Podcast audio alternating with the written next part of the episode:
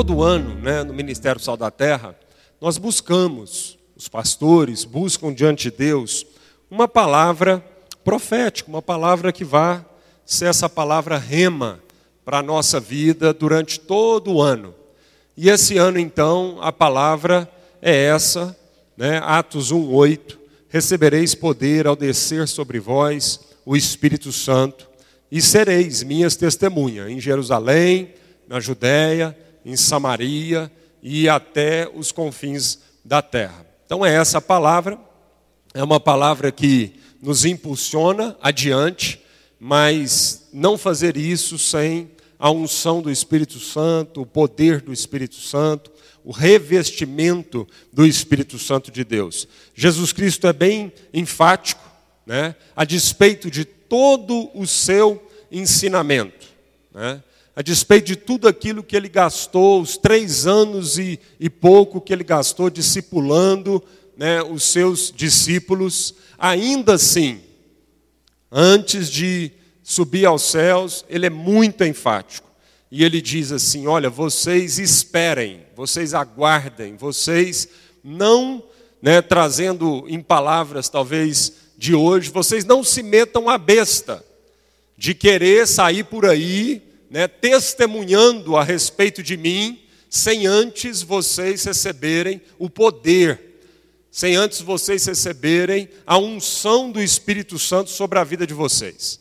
Então Jesus Cristo é muito enfático nisso, e ele, isso é uma ordem dada aos discípulos, e os discípulos então esperam até o dia de Pentecostes, onde então o Espírito Santo, que é prometido, é derramado de forma plena, abundante sobre a igreja, e a partir dali aqueles homens então não testemunhavam de si mesmo, mas de si mesmos, mas aqueles homens e mulheres testemunhavam a respeito de Cristo, porque o espírito de Cristo habitava no coração daqueles homens e mulheres.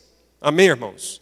Então, todo esse ano, nós vamos falar muito sobre o Espírito Santo, ler muito sobre o Espírito Santo, ouvir muito aquilo que a Bíblia diz a respeito do Espírito Santo, mas principalmente, amado, nós queremos experimentar do Espírito Santo esse ano, amém? A gente quer receber do Espírito Santo, nós queremos nos aprofundar na relação com o Espírito Santo. Queremos conhecê-lo mais e mais e queremos também que ele domine mais a nossa vida. Amém? É isso que nós queremos. Então nós vamos todos os meses, a partir de fevereiro agora, se não me engano, só com uma exceção, talvez o mês de julho, mas nós vamos ter nove cultos todo mês. Nós vamos ter um culto aqui de domingo, tanto no culto de manhã quanto à noite. Nós vamos falar sobre o Espírito Santo de Deus para que o nosso coração se encha de fé, porque a Bíblia diz que a fé vem por ouvir e ouvir a palavra de Deus. Então nós queremos aprender, né, teoricamente, o que a palavra de Deus diz sobre o Espírito Santo, para que então isso seja base de fé para toda a experiência que a gente quer ter com o Espírito Santo esse ano. Amém, amados? Então nós vamos, vai ser um ano onde nós vamos falar sobre o Espírito Santo e um ano também onde nós desejamos muito né, aumentar a nossa, a nossa vida de oração, ter mais tempo com Deus, gastar tempo mais com Deus, é, com o Espírito Santo, através da oração. Então, hoje nós vamos falar sobre quem é o Espírito Santo. O primeiro estudo que nós vamos fazer é a respeito de quem é ele.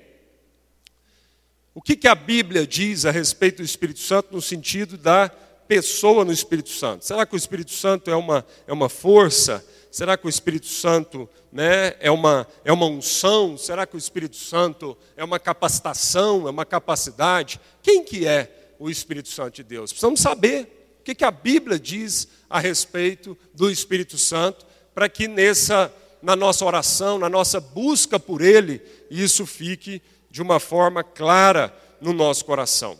Então, para falar no Espírito Santo, nós, a primeira coisa que nós precisamos conversar é um pouquinho relembrando-nos, né? E, e ensinando para muitos que talvez não conheça a respeito do conceito da Trindade. A doutrina bíblica da Trindade, ela repousa sobre um fundamento. E isso está na Bíblia toda, mas Deuteronômio 6,4 diz assim: Ouve, ó Israel, o Senhor nosso Deus é o único Senhor. O próprio Jesus, falando a respeito de Deus, ele usa esse trecho de Deuteronômio 6,4. Então, esse trecho é proferido da própria boca do Senhor Jesus. Quando ele diz isso, ele repete essas palavras né, que Moisés registrou ali em Deuteronômio. O Senhor nosso Deus é o único Senhor, é o único Deus. Só há um Deus. E todo o conceito da Trindade, ele repousa em cima disso. Esse é o fundamento, entender que só existe um Deus. Só há um Deus, uma só fé, um só batismo, um só Senhor. Amém, queridos?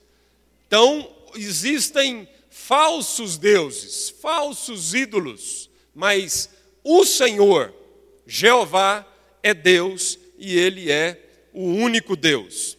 E o Espírito Santo, então, ele é uma pessoa da Trindade. O Espírito Santo, ele é igual ao Pai e ele é igual ao Filho. Esse Deus único, ele é formado de uma forma misteriosa, de uma forma que a gente tenta usar vários exemplos, né? É, para tentar assim explicar isso, mas todo exemplo que a gente tenta dar, ainda assim vai ser limitado para entender esse mistério da Trindade, né? Então a gente já escutou várias, várias coisas, por exemplo, né? Do tipo assim, não, para a gente tentar exemplificar a Trindade, a gente tem que pensar em Deus como água. E a água existe no seu estado gasoso, no seu estado sólido e no seu estado líquido, não é isso? São três formas distintas de apresentação da mesma substância que é a água. Né? Então, algumas pessoas usam esse exemplo, outras pessoas usam o exemplo do sol, não é isso? Então, o sol, ele emite calor, então as pessoas, às vezes, né, o Espírito Santo é esse calor que a gente não consegue enxergar, mas com certeza nós podemos sentir a presença dele em nós. E você tem os raios solares que iluminam. E aí muitas pessoas usam esse exemplo dos raios solares para falar de Jesus, que é a encarnação visível do Deus invisível, que a palavra de Deus diz. Então, a, a, luz que o sol emite, nós conseguimos enxergar, e o sol, nele mesmo, está lá Deus o Pai. Então, são exemplos, né? E aí por aí vai. A palavra para Deus no, no hebraico original, uma das palavras, é o Elohim. O Elohim é uma palavra no plural. Na verdade, essa palavra significa, é, é a mesma, é, é, vem da raiz lá para definir a, a, a questão do cacho de uva. Então você vai falar, você fala de uva, você pode pensar tanto lá na uvinha ou no cacho de uvas, não é isso? Mas tudo aquilo é uva, né? aquela é uma unidade de uva. Então são vários exemplos. Mas em todos esses exemplos, amado, o fato é de que a Trindade, nós cremos na Trindade, a Bíblia é explícita a respeito da Trindade, mas não deixa de ser um, um mistério. Não deixa de ser algo que, na nossa compreensão, ainda talvez um dia, vai chegar esse dia, talvez não, vai chegar um dia onde nós vamos compreender totalmente. Porque o apóstolo Paulo, escrevendo lá em Coríntios, no capítulo 13, ele fala sobre isso. Né? Ele fala: em parte nós conhecemos, em parte nós profetizamos, mas vai chegar o dia onde nós iremos conhecê-lo como nós somos conhecidos por ele. Totalmente, de uma forma plena. Amém? Então, a Trindade, ela é forma Deus, único Deus, ele é um só Deus, formado, né, manifestado em três pessoas distintas, com a mesma natureza, com a mesma glória, o mesmo poder, porém com funções totalmente, totalmente, talvez não, mas com funções distintas, não é verdade? E o Espírito Santo é uma pessoa dessa da Trindade, assim como o Pai e o Filho. Amém? Então, a pessoa cujo nome se mantém com a do Pai e do Filho é ela mesma Deus, Espírito Santo, tá bom? Então, em Isaías 42, o profeta, sendo usado por Deus, declara, né? Deus usando o profeta declara: A minha glória, pois, a outro eu não darei. Então Deus não vai repartir a sua glória com outros, porque Ele é Deus. E Ele mesmo fala isso através do profeta. Ele diz que a glória dele ele não vai compartilhar. Então, tudo aquilo que a Bíblia diz em termos de glória e de atributos do Espírito Santo, né, não, Deus não poderia atribuir essa glória ao Espírito Santo se o Espírito Santo ele mesmo não fosse Deus. Tá? Então, 2 Coríntios 13, na oração apostólica, Paulo diz assim: a graça do Senhor Jesus Cristo, o amor de Deus e a comunhão do Espírito seja com todos vós. Então, na, na bênção apostólica, Paulo está dizendo das três pessoas da Trindade, né, que é Deus de igual tamanho. Agora, cada um ele vai usar aqui adjetivos diferentes, ele vai falar e substantivos diferentes. Ele vai falar Jesus Cristo, a graça de Jesus, ele vai falar do amor do Pai e ele vai falar da comunhão, da consolação do Espírito Santo de Deus. Então, cada pessoa na Trindade tem uma função distinta, mas os três fazem parte da bênção apostólica. Tá? Outro exemplo disso, muito claro, é Mateus 28, parte da grande comissão que o próprio Jesus ele nos comanda. Então, Jesus diz assim: Vão, façam discípulos, batizando-os em nome do Pai, em nome do Filho e em nome do Espírito Santo de Deus. Amém? Então vem da própria boca de Jesus a confirmação que esse batismo precisava ser, esse batismo em nome de Deus, ele era um batismo em nome do Pai, em nome do Filho e em nome do Espírito Santo de Deus.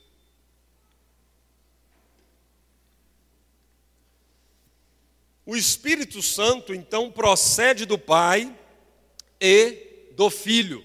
Nós vamos ver aqui dois versículos, a Bíblia tem muito mais testificando a respeito disso, mas nós vamos ver dois versículos. Então, o Pai e o Filho enviam o Espírito, que é uma pessoa divina eternamente e é um com eles, em seu ser, em sua majestade, em sua glória e em seu poder. E aonde isso está explícito. João capítulo 15, verso 26. Quando, porém, vier o Consolador, que, isso é Jesus falando, que eu vos enviarei da parte do Pai.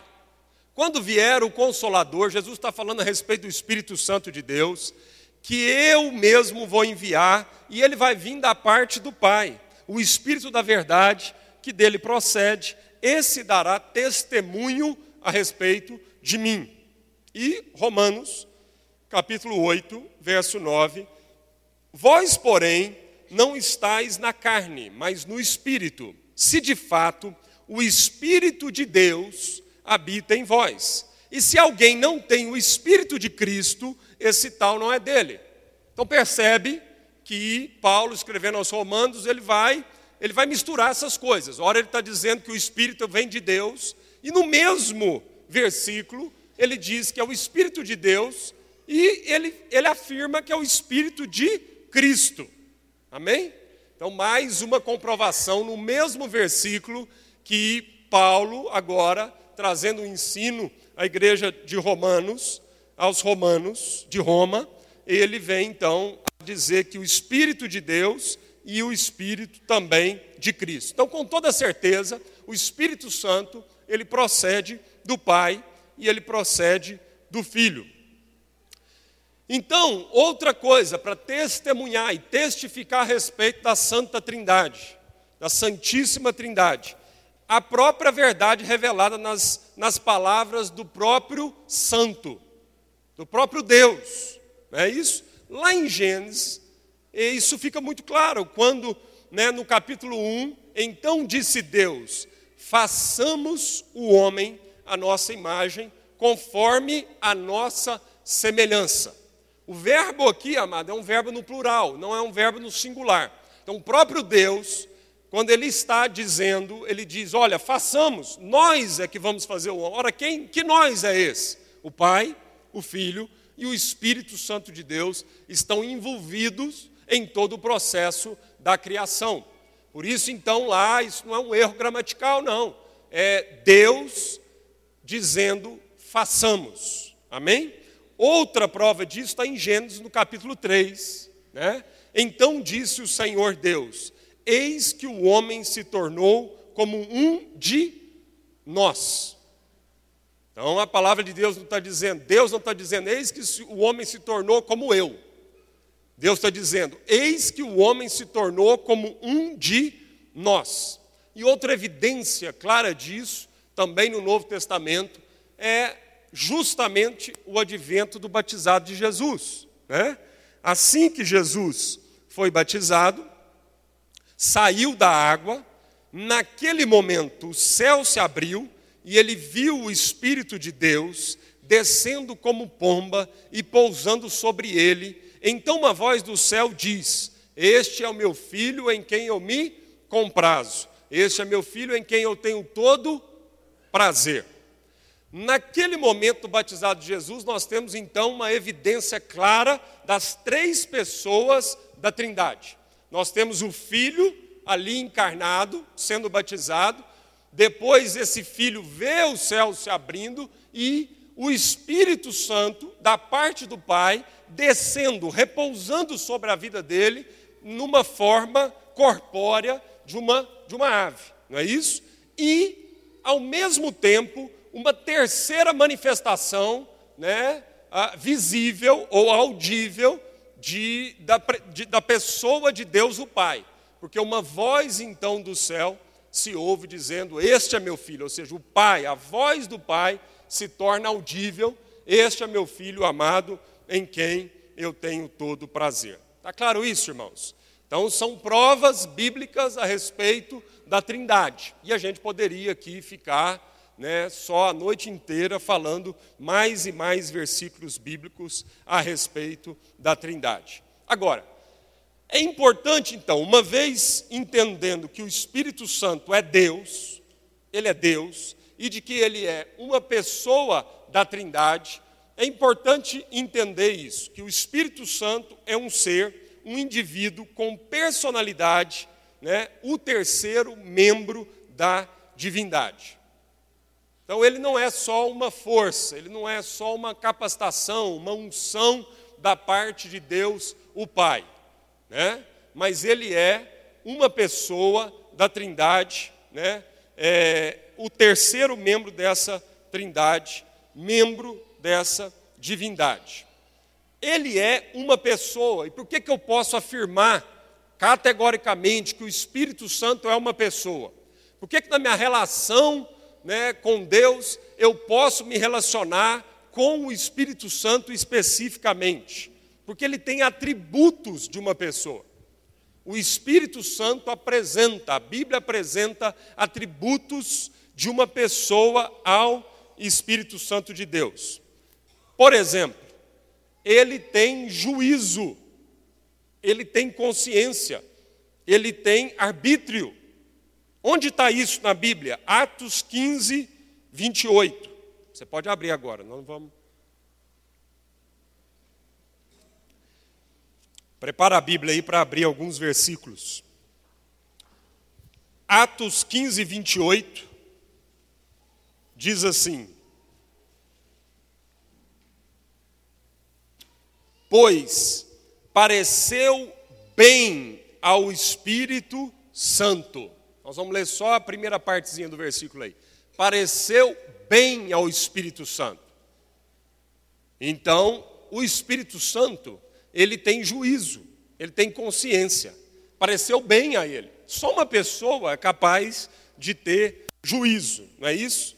Segunda característica, segundo atributo do Espírito Santo, que me leva a crer que de fato ele é uma pessoa. Ele tem mente.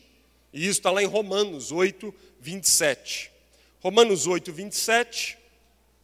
E aquele que sonda os corações sabe qual é a mente do Espírito. Aquele que sonda os corações sabe qual é a mente do Espírito. Então, Deus o Pai sabe qual é a mente do Espírito. Terceira característica, ele se apraz, ele se agrada, e isso é um atributo de uma pessoa. Em 1 Coríntios 12, 11. 1 Coríntios 12, 11. Mas um só e o mesmo Espírito realiza todas essas coisas. Então, 1 Coríntios 12, ele está falando sobre a distribuição de dons, o derramar dos dons. E aí então a Bíblia diz assim: Mas um só e o mesmo Espírito realiza todas essas coisas. Realiza o que? A diversidade de dons, distribuindo-as como lhe apraz, a cada um individualmente.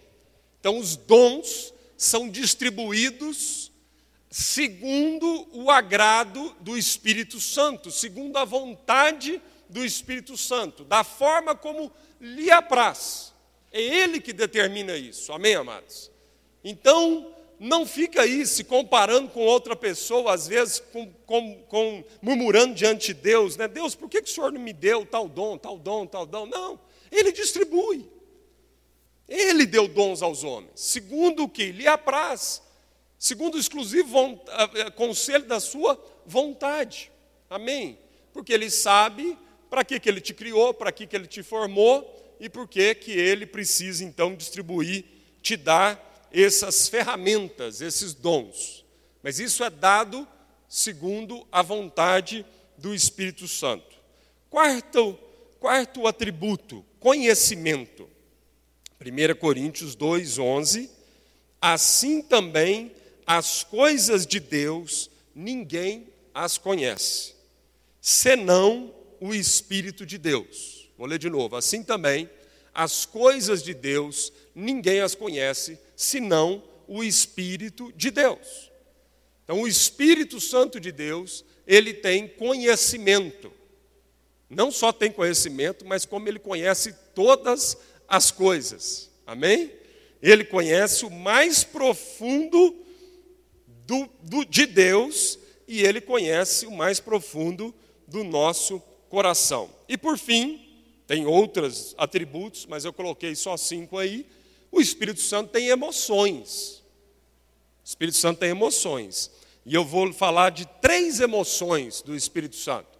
O Espírito Santo, ele, ele tem amor, ele tem tristeza e ele tem alegria. E eu vou ler três versículos, três passagens bíblicas para provar isso para você. Romanos, no capítulo 15, verso 30. Rogo-vos Romanos 15, 30, rogo-vos, pois, irmãos, por nosso Senhor Jesus Cristo, e também pelo amor do Espírito, e também pelo amor do Espírito, que lutei juntamente comigo nas orações a Deus a meu favor. Então o Espírito Santo ama. Amém? O Espírito Santo ama, e não podia ser diferente, porque ele é Deus e Deus é amor. Agora, o Espírito Santo também se entristece, como qualquer pessoa. Qualquer pessoa se entristece. E ele também se entristece. Efésios 4,30 diz: E não entristeçais o Espírito de Deus, no qual fostes selados para o dia da redenção. Então, se Paulo está dizendo para a gente não entristecer o Espírito Santo, é porque é possível a gente entristecer o Espírito Santo e mais para frente nós vamos falar especificamente sobre isso, tá bom? Um outro culto nós vamos tratar especificamente sobre isso. E alegria é uma outra característica do Espírito Santo. Com efeito, 1 Tessalonicenses 1,6. Com efeito, vos tornastes imitadores nossos e do Senhor, tendo recebido a palavra, posto que em meio de muita tribulação, com alegria do Espírito Santo, com alegria do Espírito Santo. Então, é um versículo que diz que o Espírito Santo se alegra, ele tem alegria e ele então nos abençoa com a sua alegria. Amém, queridos? Então eu coloquei aí cinco atributos para provar para nós que são atributos pertinentes a qualquer pessoa, para provar para nós que o Espírito Santo, ele é de fato uma pessoa por conta desses atributos também. Outra coisa, ele é uma pessoa e ele desempenha as atividades pertinentes a uma pessoa. Primeira, primeira característica, primeiro atributo e atividade do Espírito Santo. Ele ensina e ele lembra. O Espírito Santo ensina. Onde é que está isso aí? Vamos abrir lá. Está em João 14, 26. Ele ensina e ele lembra. João 14, 26. Mas o Consolador, o Espírito Santo, a quem o Pai enviará em meu nome, esse vos ensinará todas as coisas e vos fará lembrar de tudo o que eu vos tenho dito. Então, são dois atributos do Espírito Santo importantíssimos na nossa vida. E nós podemos né, conversar com o Espírito Santo a respeito dessas duas, dois, é, é, duas funções do Espírito Santo na nossa vida. Primeira função, nos ensinar. Nos ensinar. Não tem jeito da gente conhecer Bíblia sem o ensino do Espírito Santo de Deus. Amém, irmãos? Toda vez que você abrir a Bíblia, amado, abra a Bíblia com essa consciência. Se você não tiver o Espírito Santo de Deus, não, aquilo vai ser só letra. Você não vai conseguir conhecer a palavra de Deus. Eu lembro uma vez que é, eu era adolescente e lá no meu bairro a gente brincava muito na rua e eu tinha um amigo e um amigo de adolescência. Amigo de brincar de né, polícia ladrão, mamãe da rua, carniça. Quem já brincou de carniça aqui? Rapaz, ninguém teve infância aqui não? Gente do céu, brincava demais daquilo. Às vezes aqui em Goiás tem outro nome, não é verdade? Mas eu, é, é tudo que o seu mestre mandar, não é?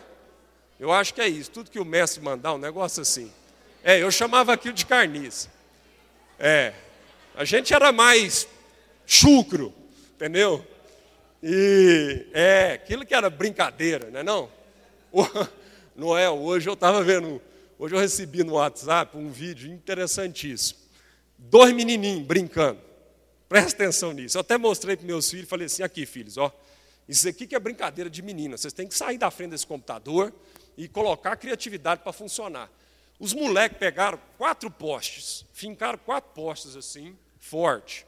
Fincaram os quatro postes e pegaram um latão, aqueles latão de óleo diesel, que devia ser uma fazenda, sabe, Paulinho? Aqueles latão, mas de metal, não é aqueles de plástico, não. E botaram o latão e amarraram quatro cordas no latão. Era o touro. Você, já, você deve ter brincado disso já, pelo jeito, né, Paulinho? E aí eles montavam em cima daquele latão e ficava um montado e dois meninos, um de cada, segurando em duas cordas aqui. Um de duas cordas e o outro segurando as outras cordas. E, e um narrador, tipo um narrador de rodeio. Ai, abri a porteira, nananá, e o menino em cima. a hora que a porteira abria, mano, esses dois meninos puxavam essa corda com toda força e o latão começava, bah, bah, bah, e o menino em cima. E o locutor narrando e o menino de bum de ponta no chão. Eu falei, meus meninos, isso aqui é brincadeira não é não? De menino. O que é, que é isso? Isso, isso vai exigir criatividade, isso vai exigir riscos, né? E, e, faz parte da vida de menino. A gente aprende na vida com essas coisas. Então tá bom. Depois nós vamos, às vezes, montar um touro desse. Não é isso? É, mas o Espírito Santo, nem sei o que eu estava falando nisso, agora eu até perdi aqui de onde eu estava. Hã? Das brincadeiras, né? Tá bom, mas também, vamos aqui, continuar. Então, então o Espírito Santo nos ensina, amém? Então, o meu amigo, lembrei, obrigado. Oh, graças a Deus tem alguém atento aqui. Nem eu estou atento nessa mensagem, mas tem alguém que está atento na mensagem. meu amigo, queria falar do meu amigo. E aí então, esse amigo meu sumiu. A gente cresceu e passou uns cinco anos, mais de cinco anos. Ele mudou de cidade e ele voltou. Ele voltou, ele foi lá em casa me procurar. E isso eu já devia ter uns 19 para 20 anos, porque eu já era convertido, eu converti com 17. E aí ele chegou lá e conversa vai, conversa vem. A gente estava querendo um evangelizar o outro. Só que aí eu já tinha convertido e ele também. Mas nós ficamos assim uns 10 minutos tentando entrar no assunto, sabe aquela coisa? Ele tentando me evangelizar e eu tentando evangelizá-lo. Aí a gente descobriu que nós dois tínhamos convertido a Cristo Jesus. Eu, aí foi festa, foi abraço, maravilha. E aí nós e aí como é que foi que você conheceu a Deus? Aí ele falou uma coisa que eu nunca esqueci. Ele falou, Marcos, eu comecei a ler a Bíblia. Comecei a ler a Bíblia. Eu li a Bíblia de Gênesis Apocalipse. Eu falei, mesmo? Eu falei, li sozinho a Bíblia. Eu falei, e aí, como é que foi? Ele falou, entendi nada. Não entendi nada. Entendi, entendi bulhufas. Li a Bíblia toda e, assim, não entendi. Mas e aí, prossiga. Ele falou assim, mas um versículo da Bíblia eu entendi. 1 João 2, 27. Ele falou que isso marcou a vida dele. E 1 João 2, 27 fala que a unção que recebeste dele permanece em vós e ela é suficiente para vos ensinar a respeito de todas as coisas. Olha só, irmãos, um versículo o Espírito Santo foi lá e lembrou o coração dele e revelou. Aí ele falou assim: Ué, a Bíblia diz que eu vou receber uma unção, e essa unção que eu vou receber do Espírito Santo, ela é suficiente para me ensinar a respeito de todas as coisas. Então ele fez uma oração a Deus. Ele orou. Ele falou assim: Deus, revela para mim a tua palavra. E ele começou a ler de novo a Bíblia. Ele falou assim: Marcos, a Bíblia foi descortinada diante dos meus olhos, sozinho, eu e Deus. Ele converteu sozinho, lendo a Bíblia dessa forma. O Espírito Santo lembrou de um versículo da primeira vez que ele leu a Bíblia. E aí, então, quando ele fez a oração, ele entendeu: ah, é o Espírito Santo que vai me ensinar a Bíblia. Eu recebi essa unção dele, é ele que vai me ensinar a palavra de Deus. Amém? E aí então ele converteu, ficou dois anos sozinho, sem ir para uma igreja, relacionando com Deus através da palavra revelada pelo Espírito, iluminada, ensinada pelo Espírito Santo de Deus. Amém, queridos? E o Espírito Santo lembra a, a, a gente também, né? Então, por isso que é importante ler a Bíblia pela revelação do Espírito, porque vai ter momentos na sua vida que você vai lembrar, assim como esse meu amigo, de versículos específicos, mas não é você que vai lembrar, é o Espírito Santo, amado. Naquela situação que você está vivendo, é o Espírito Santo que vai, na hora, trazer lembrança à sua memória, e você vai poder, isso vai gerar fé ao seu coração para enfrentar aquela situação específica, amém? Mas se você não lê a palavra, não tem jeito também dele te ensinar e te lembrar. Então você precisa ler. Outra coisa, outra função do Espírito Santo, ele é aquele que nos guia. Abra sua Bíblia lá em João 16, verso 13, porque no verso 13 de João 16 tem quatro funções do Espírito Santo no mesmo versículo. As próximas quatro aí, ó que é ele guia, ele fala, ele ouve e ele desvenda. Todas essas quatro funções está no versículo 13. Então diz assim: Quando vier, Jesus dizendo, porém, o Espírito da verdade, ele vos guiará a toda a verdade. Primeira função, ele vai guiar, guiar-nos. Porque não falará por si mesmo, então ele vai falar. Além de guiar, ele vai falar. Mas dirá tudo o que tiver ouvido do Pai. Então também o Espírito Santo ouve, tá? E vos anunciará as coisas que hão de vir. Ou seja, ele vai desvendar as coisas que hão de vir no nosso coração. E isso é uma função do Espírito Santo de Deus. Agora, essa função aqui, ó, a sexta, é que muita gente assusta com ela, mas isso é função do Espírito Santo. Você sabia que o Espírito Santo ele não só abre portas, mas ele também fecha portas. O Espírito Santo, há momentos que ele abre porta na nossa vida, mas há momentos que ele fecha portas. Amém, irmãos? Então, nem sempre as oportunidades que abrem na nossa vida, é Deus que está abrindo essa oportunidade. Nem sempre. A gente tem uma mania racional, lógica, de achar que toda vez que eu recebo, né, que eu consigo um trabalho para ganhar mais, eu já falo, oh, glória a Deus, é de Deus mesmo. Eu nem, nem vou conferir isso com Deus. Chega a proposta para você mudar de trabalho, para uma coisa que você vai ganhar cinco vezes mais do que você ganha hoje. Você fala, isso só pode ser de Deus. É. Isso aqui eu não preciso nem parar para orar. Cuidado, cuidado. Às vezes sim, às vezes é Deus te orientando, mas às vezes não. Às vezes é uma oportunidade que surgiu e o Espírito Santo não quer que você faça essa escolha. Por quê, amado? Quando a gente canta que Jesus é o Senhor, a gente precisa viver dessa forma, não é isso? E o dinheiro não pode ser senhor. Quem paga mais te leva. Hein, irmãos? Quem paga mais te leva. Quem dá mais te leva. O que vai dirigir a sua vida se você vai morar em Goiânia, vai morar em Uberlândia, vai morar em João Pessoa, ou vai morar em outro país? O que, que determina isso, irmãos? É uma oportunidade de trabalho? É só isso que está determinando essas decisões na sua vida? Ou você para para escutar o Espírito Santo por entender que Ele é Deus que te guia? Ele segura na sua mão e te mostra o caminho que você deve andar. Que isso é uma promessa de Isaías para todos nós. O Senhor nosso Deus é o Deus que nos toma pela mão e nos conduz pelo caminho que a gente deve andar. Muitas vezes, amado, o Espírito Santo vai te impedir, como ele impediu os apóstolos. Os apóstolos estavam todos os planos voltados para ir para um lugar, e aí Paulo e a comitiva apostólica foi impedida de ir para a Ásia. Porque ele teve um sonho à noite onde um varão da Macedônia falava para ele assim: "Passa a Macedônia" para nos ajudar.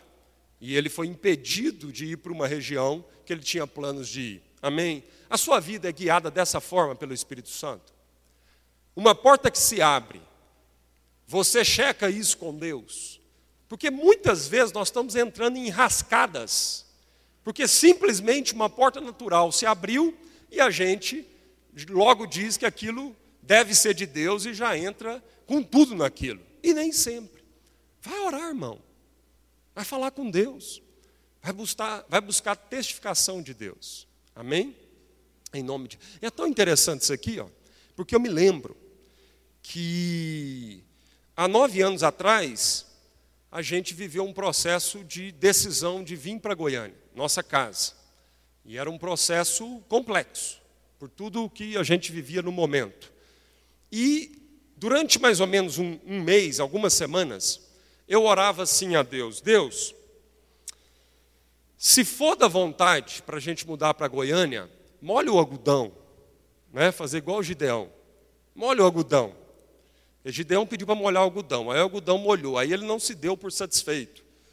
Ele não se deu por satisfeito de um sinal. Aí ele falou assim: Deus, eu sei que o algodão molhou, eu pedi e o algodão molhou, mas tem jeito o senhor testificar isso uma vez mais. Agora eu queria que o senhor molhasse tudo em volta e só o algodão ficasse seco. E Deus, na sua paciência, foi lá e fez dessa forma e testificou para Gideão. Então, eu fui fazer uma oração para Deus. Ó, se, Gideão, se, se Gideão pediu, eu também posso pedir. E eu falava assim: Deus, molha o algodão, se for da tua vontade, me dá um sinal claro, visível, para a gente se locomover para Goiânia. Eu vou precisar de um sinal muito visível, porque naturalmente as coisas estavam muito assentadas. E a gente tem uma tendência de quando a poeira se assenta, a gente quer fazer devagarzinho, porque a gente não quer que a poeira levante. E aquilo vire de novo um turbilhão de coisas na nossa vida. Não é, Dil? A gente gosta das coisas certinhas no seu devido lugar. Ah, como a gente gosta. Porque a gente gosta de controlar. A gente quer ter controle das coisas. Então, a gente quer ganhar dinheiro, porque dinheiro é uma forma de controlar. Não é isso? De não depender de ninguém e não depender de Deus. De ser dono do nosso próprio nariz. E eu quero ser um grande profissional porque eu não quero depender de ninguém porque no fundo, no fundo, no fundo, eu quero controlar a minha vida. E isso é uma peste no nosso coração. Então, eu fiz essa oração durante algumas semanas. Aí um dia, esse mesmo Espírito Santo aqui que nós estamos falando dele, né? Ele foi lá e começou a me lembrar de alguns versículos bíblicos. E ele falou assim para mim: Eu não vou te dar sinal, eu vou te lembrar daquilo que você prega e que você crê e que já é matéria-prima suficiente para você tomar essa decisão. Erra. Esse é o Espírito Santo de Deus. Ele ensina a gente o tempo todo. Porque, amado, é, a fase do algodão é fase de infância. E todos nós passamos por essa fase. Eu já tive vários sinais de Deus claros e visíveis. Mas quando a gente vai amadurecendo, conhecendo mais de Deus e conhecendo mais dos princípios do reino de Deus, a gente já não precisa mais de tantos sinais. Os incrédulos precisam de sinais. Mas nós que cremos no reino de Deus, nós não precisamos mais de tantos sinais. Amém? Por quê? Porque agora nós conhecemos a forma como Deus age, como os princípios de Deus funcionam no reino de Deus. Só que a gente quer resistir, no fundo, no fundo a gente sabe. Só que a gente quer resistir, a gente não quer obedecer. Então você fica lá, Deus manda um sinal. Não, muitas vezes você já sabe, o Espírito Santo já falou no seu coração, ele já te lembrou como que as coisas operam no reino de Deus. Mas a gente não quer, entendeu? Deus manda um sinal se eu tenho que perdoar aquela pessoa. Ô irmão, já está escrito para você perdoar. Deus não tem que te mandar sinal para você amar, perdoar, caminhar a segunda milha, ofertar. São princípios. Está vendo alguém em necessidade? Você tem com o que ajudar? Ajuda. Aí a gente fica pedindo sinal. Sinal é coisa de menino, criança. Vamos amadurecer, irmãos. E vamos andar mais por aquilo que são os princípios, sem precisar de tantos sinais visíveis. O sinal de Deus, amado, é a palavra de Deus no nosso coração, que o Espírito Santo lembra. Aí eu mudei a minha oração. Eu fiquei algumas semanas orando assim: Deus, se o Senhor quiser levar minha casa para Goiânia, vai ter que ter um sinal forte. Aí o Espírito Santo foi lá, me lembrou de várias passagens bíblicas. Aí o quebra-cabeça montou as pecinhas que estavam separadas, de repente a gente consegue ter a visão do todo e enxergar. Aí eu mudei a minha oração, falei assim: Deus, já entendi, é para eu ir, então é o seguinte, eu vou. Agora, se por um acaso eu esteja enganado, o Senhor me impeça. Pronto. Isso é uma oração de fé, irmãos. Entendeu? Porque pedir sinal para você sair de onde você está é fácil. Agora, ter a disposição de sair, porque Deus já mandou você ir, e crer que se não for da vontade de Deus ele vai te impedir, aí muda tudo. Amém? E foi assim que fez. Eu fiz a oração, Deus não impediu, pelo contrário. Isso foi em dezembro de 2005, começo de dezembro de 2005 eu vim, em janeiro de 2006, eu vim aqui espiar a terra. Para ver se eu. achava um. Para ver se eu achava um lugar para morar, escola para os meninos. Ficamos hospedados lá na casa do Paulo Júnior. E ali na T1, na pracinha do IP, ele morava ali no apartamento. Irmãos, em dois dias estava tudo resolvido. Aí eu tinha falado para os pastores, para o conselho de pastor, eu tinha falado assim: tá bom, eu vou para Goiânia, mas só em julho. Aí eles falaram assim: não, Marcos, julho está longe. Não dá para ser abril. Eu falei: ah, vou ver, vou orar. 7 de fevereiro eu estava chegando aqui. não foi nem julho, não foi nem abril, foi 7 de fevereiro. Estava chegando, porque Deus abriu as coisas tão rapidamente que não tinha mais porquê ficar esperando em Uberlândia. Tinha que vir. E isso foi o Espírito Santo que deu. Graças a Deus. Amém, amado? Porque senão não tinha conhecido vocês. Então tem sido um privilégio. Amém. Vamos lá. Ele revela. Ele revela. O Espírito Santo revela. Amém? Ele perscruta. Perscruta. Perscruta é uma palavra difícil, né? Ele vasculha, ele sonda, ele perscruta o nosso coração. Não tem jeito de mentir para o Espírito Santo, irmão. É, é complicado. A gente pode tentar mentir para o Espírito Santo. E a Bíblia ainda diz: ó, não minta para o Espírito Santo. Ananias tentou mentir para o Espírito Santo. Lembra disso? Pedro falou para ele: para que, rapaz, você foi tentar mentir para o Espírito Santo? Tem jeito de esconder nada do Espírito Santo, amado. Porque ele conhece mais o seu coração do que você mesmo. Tão bom conversar com Deus, porque quando você conversa com Deus, você, você, pode conversar desarmado, totalmente desarmado, porque não tem jeito de você conversar com Deus com panos, com máscaras, com defesas. Tem jeito não, amado. A gente conversa um com o outro com defesas. Às vezes a gente levanta muralhas para conversar um com o outro. A gente tenta se defender. A gente tenta esconder quem nós somos, na verdade, uns para os outros. A gente mostra muitas virtudes, mas os defeitos a gente se arma. Não é isso? Mas para o Espírito Santo, amado. Se você está tentando esconder alguma coisa do Espírito Santo, você está perdendo tempo. E é isso que é fantástico na nossa relação com o Espírito Santo, na nossa oração. É porque a gente não precisa nem falar. Basta fazer assim, hum. Ele já sabe tudo. Ele já entende o seu hum. Eu tinha um amigo, tem ainda, né? Porque ele não morreu. Mas é porque ele não está morando aqui em Goiânia. Mas eu tinha um amigo que às vezes eu encontrava com ele e às vezes a gente ia assim, pegava o elevador junto, sabe aqueles momentos de elevador, que você entra no elevador, aí você fica esperando o elevador chegar. Aí de vez em quando eu encontrava ele assim, o assunto acabou, aí ele fazia assim. Hum, hum, hum, hum. Aí, aí pronto. Essa, rapaz, essa expressão dele já sabia tudo. Tudo. Muitos aqui conhecem ele. Nosso irmão Almir. O Almir chegava, tinha dia que ele chegava aqui nessa igreja, reunião do conselho, né, Noel? Não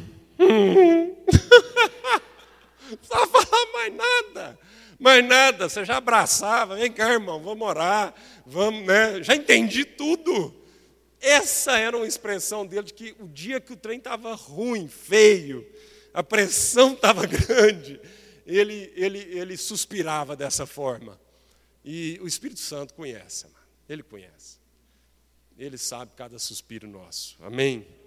Ele perscruta, ele sonda, ele comunga. E tudo tem versículo, viu, irmãos, para isso. Eu estou correndo aqui porque a gente precisa terminar. Ele comunga, não é? A comunhão do Espírito Santo na bênção apostólica. O amor de Deus, o Pai, a graça maravilhosa do Filho e a comunhão do Espírito Santo.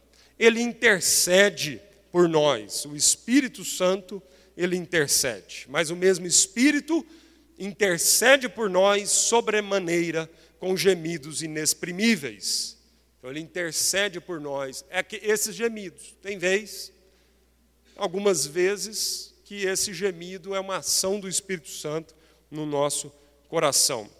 E por fim, ele indica, né? Ah, vamos para frente. Além dele ser uma pessoa, ele é uma pessoa divina. Então, o Espírito Santo é mencionado ao lado do Pai e do Filho, sendo igual a eles, dividindo a mesma posição, né? em termos de importância, diferentes funções, mas a mesma posição. Nós já estamos terminando. Ele, qualidades então possuídas somente por Deus são atribuídas ao Espírito Santo. Como é que eu sei e eu posso afirmar biblicamente que o Espírito Santo é uma pessoa divina? Ele é Deus, ele é uma pessoa totalmente divina, assim como o Pai e o Filho. Porque tem características do Pai que o caracteriza como Deus e o Filho, que são as mesmas características divinas também do Espírito Santo de Deus. Amém? Primeira coisa, ele é eterno. E isso é uma característica divina. O Espírito Santo é eterno. Hebreus 9,14. É o último slide aqui para a gente encerrar. Muito mais o sangue de Cristo, que pelo Espírito eterno a si mesmo se ofereceu sem mácula a Deus, purificará a nossa consciência de obras mortas para servirmos ao Deus vivo. Então, Hebreus 9,14 diz: o Espírito eterno. É uma menção a essa característica divina do Espírito Santo. O Espírito Santo é eterno. Ele é ontem, hoje e há de ser para sempre. Ele é conhecedor de tudo. Ele é onisciente. Onde está isso, amado? 1 Coríntios 2,10 mas Deus nulo revelou pelo seu Espírito, porque o Espírito a todas as coisas persuada, até mesmo as profundezas de Deus. Ele conhece todas as coisas. Então o Espírito Santo é onisciente, assim como o Pai e o Filho. Né? Jesus Cristo, não na sua forma encarnada, mas Jesus Cristo, como uma pessoa da Trindade, ele é onisciente ciente. E ele é o todo-poderoso, ele é onipotente. Aonde está isso? Lucas 1,35 e Atos 1,8, né? Descerá sobre ti o Espírito Santo e o poder do Altíssimo te envolverá com a sua sombra. Então, o Espírito Santo viria sobre Maria e todo o poder envolveria a vida dela. E Atos 1,8, nós já, já lemos, recebereis poder ao descer sobre vós o Espírito Santo, e Lucas 4,14, então Jesus, no poder do Espírito, retornou para Galiléia. Jesus Cristo, né, na sua forma corpórea, né, quando ele encarnou como ser humano também, ele recebeu algumas limitações, mas nas suas limitações humanas, ele era revestido do poder do Espírito Santo que o fazia ilimitado. Amém, queridos? Como exemplo para todos nós. Da mesma forma, nas nossas limitações humanas, é o poder do Espírito Santo que, não vai nos, que, que nos levará adiante. E ele está presente em todo lugar. Ele é onipresente. Então, ele é eterno ele é onipotente, onisciente e onipresente. Salmo 139, 7. Para onde me ausentarei do teu espírito, ó Deus? Davi, o salmista, orando aquele salmo, ele diz então: para onde que eu vou fugir do Espírito Santo de Deus? Porque ele é onipresente. Amém, queridos? Graças a Deus. Então, a gente meditou hoje sobre ah, quem é o Espírito Santo de Deus. E eu queria orar então, porque uma vez com essa consciência bíblica, embasado biblicamente, amado, isso vai nos ajudar na nossa relação com o Espírito Santo, amém? E eu te desafio a você descobrir na Bíblia outras funções do Espírito Santo, porque a gente só pontuou aqui algumas poucas funções do Espírito Santo, mas você então ao longo de todo esse ano, né, vai descobrindo biblicamente também outras funções. Feche seus olhos, vamos orar. Obrigado, Senhor, nós, Senhor Jesus, nós te damos graça mesmo, Senhor, por esse momento. E Espírito Santo de Deus, nós queremos é, agradecer muito o Senhor, porque o Senhor habita em nós, o Senhor habita no nosso meio. O Senhor é esse Deus presente no nosso coração. O Senhor poderia escolher lugares tão maravilhosos para habitar de uma forma tão plena, mas o Senhor escolheu habitar no meio do seu povo. O Senhor escolheu habitar no coração dos filhos. E nós te somos imensamente gratos por isso. O Senhor se faz presente em todo lugar, mas há um lugar no universo que o Senhor declara que habita. O Senhor habita no nosso coração. Muito obrigado por isso, Senhor. Que privilégio, Espírito Santo. Que privilégio é saber que nós temos o Senhor nos conduzindo, nos guiando, ensinando a tua palavra, revelando-nos ao Pai, ao Filho. Que privilégio nós temos, o Senhor sondando o nosso coração e vendo se há em nós algum caminho mau, Senhor. Espírito Santo, nós te agradecemos imensamente, porque o Senhor é esse que nos consola é esse que nos anima, é esse que muitas vezes impede a gente de entrar em tantas enrascadas nessa vida, Senhor. Oh Espírito Santo, nós não queremos resistir ao Senhor, nós queremos te conhecer mais e mais, queremos de fato desenvolver essa amizade com o Senhor, segurar bem apertado na tua mão e ser conduzido e guiado pelo Senhor. Muito obrigado, porque nós não éramos merecedores disso. Nós não éramos merecedores do próprio Deus habitar no nosso coração. Quando o Senhor Jesus subiu aos céus, Ele tranquilizou o nosso coração, dizendo: calma, não fiquem ansiosos e atribulados, porque eu preciso ir, porque se eu não for, o Consolador, o Espírito da Verdade, que vai guiá-los a toda a verdade, não virá. Obrigado, Senhor Jesus, porque o Senhor não nos deixou órfãos. O Senhor nos ensinou todas as coisas, habitou no nosso meio, e ao se retirar, o Senhor enviou o teu Espírito para habitar em nós. E é por isso que nós podemos fazer as coisas maravilhosas que o Senhor fez e ainda muito mais.